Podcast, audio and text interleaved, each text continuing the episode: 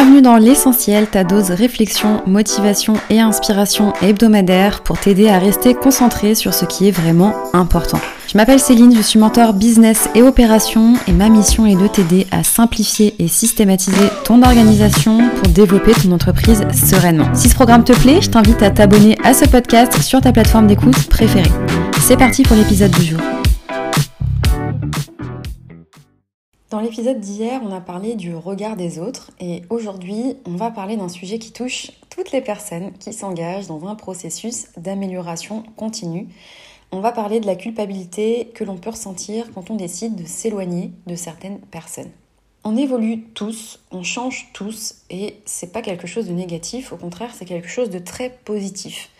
Car d'après moi, ça veut dire qu'on n'est pas condamné à rester con toute sa vie et à reproduire sans cesse les mêmes erreurs.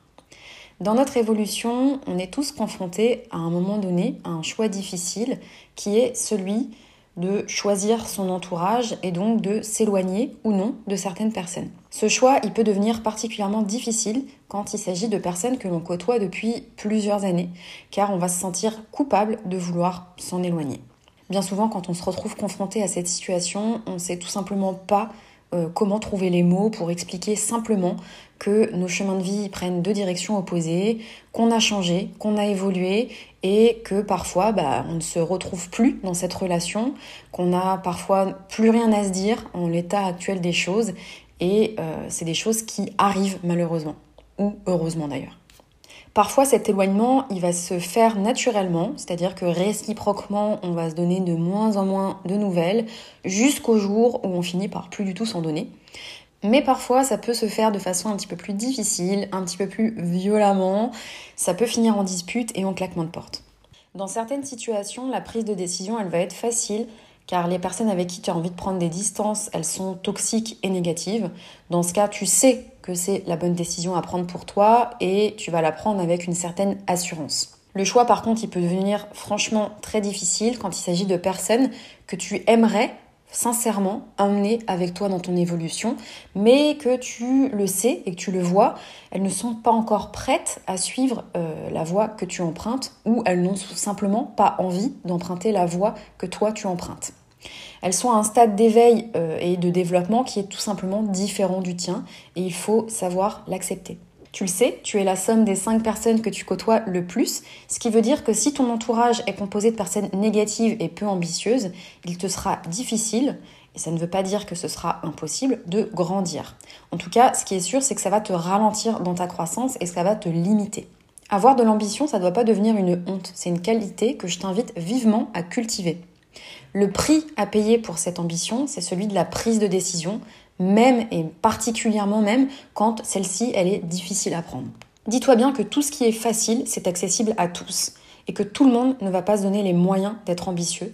Donc par définition, les personnes ambitieuses se donnent les moyens de prendre ces fameuses décisions qui sont parfois très difficiles à prendre. Mais alors comment on fait pour surmonter la culpabilité que l'on peut ressentir?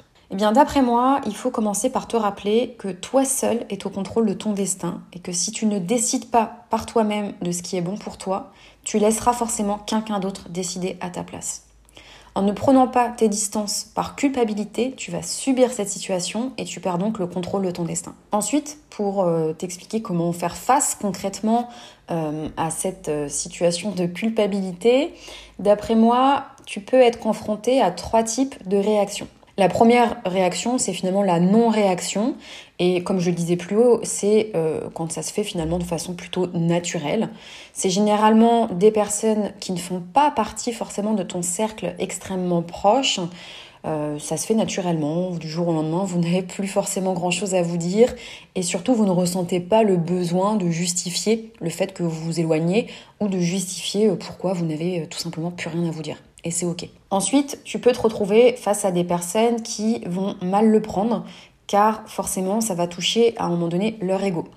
Tu peux, euh, dans les situations les plus violentes, être confronté à des phrases du type Mais tu te crois mieux que moi? ou euh, Ne reviens pas quand tu se seras pété la gueule parce que je ne serai plus là. C'est des phrases, euh, si tu les analyses, qui sont purement égoïstes parce qu'elles sont tournées vers la personne qui les dit et non pas vers ton intérêt à toi. C'est un signe que ces personnes, elles ne cherchent pas ton bonheur, ton intérêt dans votre relation mutuelle, mais bien le leur. Et enfin, dernière euh, typologie, je dirais, de, réaction, la dernière catégorie, c'est des personnes euh, qui vont pas forcément bien le prendre ni euh, mal le prendre, qui vont te laisser partir, bien que ça peut leur déchirer le cœur de devoir s'éloigner de toi, mais elles comprennent au fond pourquoi tu le fais.